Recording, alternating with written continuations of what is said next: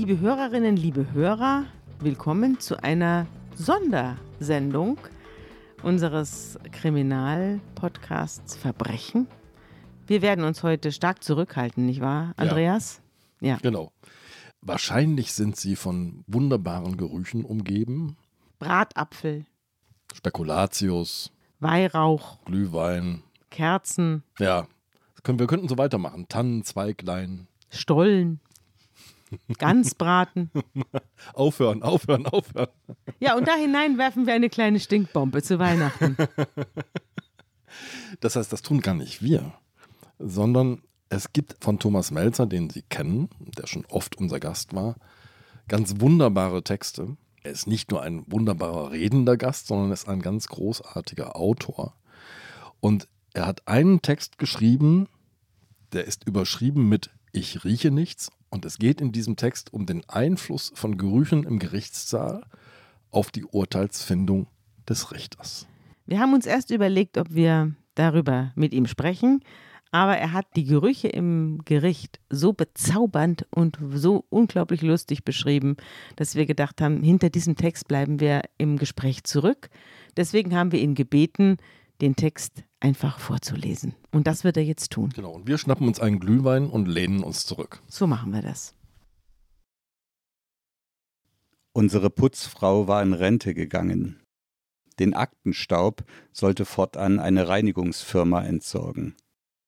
Zwei junge Männer wuselten am Morgen durch den großen Strafgerichtssaal, offenbar in der Annahme, neutrale Rechtsprechung erfordere strikte Sterilität wie für eine Herzoperation.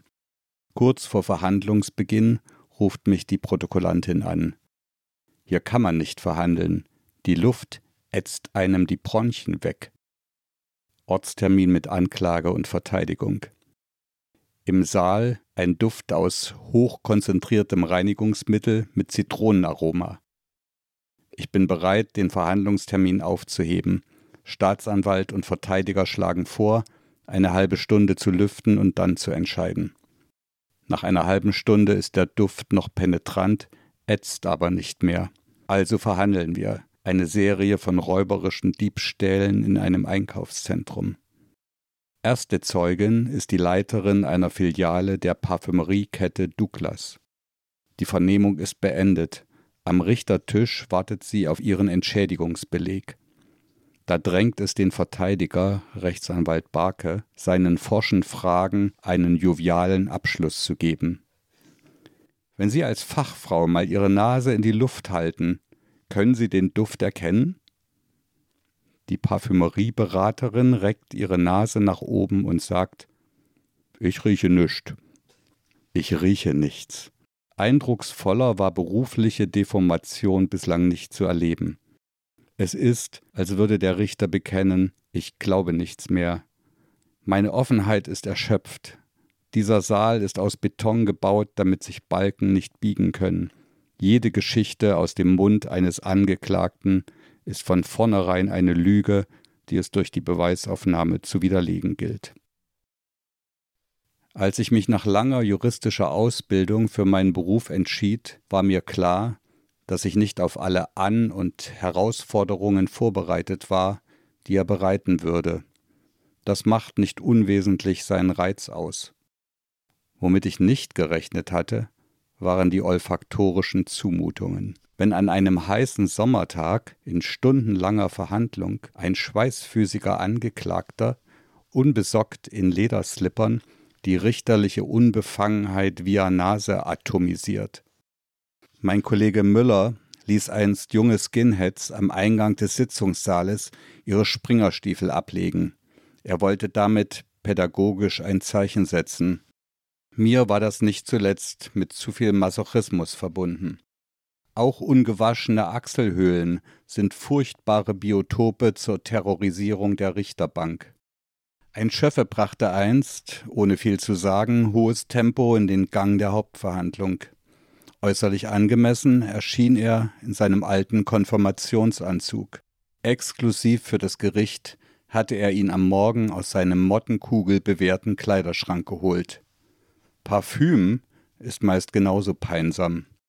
Schöffen, die gleich nach der Raucherpause dem Vorsitzenden längere Fragen oder Anmerkungen dicht ins Ohr flüstern, riskieren die Verhandlungsfähigkeit des Gerichts. Mit Akten arbeiten zu müssen, die zuvor ein kettenrauchender Staats- oder Rechtsanwalt auf dem Schreibtisch hatte, ist gleichsam ein biblisches Übel. Gar nicht so selten auch fühle ich mich am frühen Verhandlungsvormittag schon irgendwie betrunken, obwohl es morgens nur Kaffee gab. Dafür reicht über eine Stunde die von einem bestimmten Verfahrensbeteiligten ausgeatmete Luft eingeatmet zu haben. Im Falle von Alkohol ist die Suche nach der Emissionsquelle gar nicht so einfach. Vor dünkelhaften Fehlzuweisungen sollte man sich hüten. Die Wahrscheinlichkeit, dass die Ausdünstung auf eine der anwesenden schwarzen Roben zurückgeht, ist nicht gering. Da bleibt uns doch nur übrig, Andreas, in diesem Sinne unseren Hörerinnen und Hörern ein frohes Fest zu wünschen. Und uns mit tiefem Respekt vor dem Richteramt zu verneigen. Das so viel aushält. Genau. Und wir wünschen allen eine großartige, frohe Bescherung. Und wir sehen und hören uns nach dem Verzehr des Weihnachtsstollens und vor den Silvesterböllern wieder. Tschüss.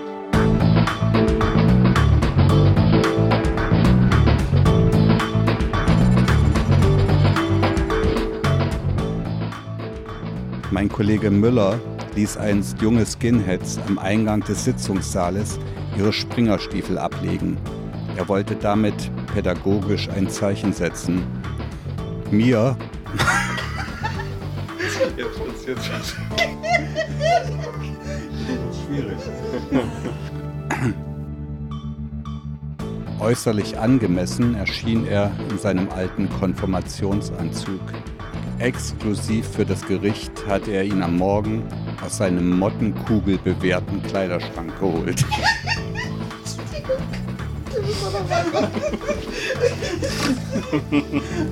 Das ist halt ansteckend, ja.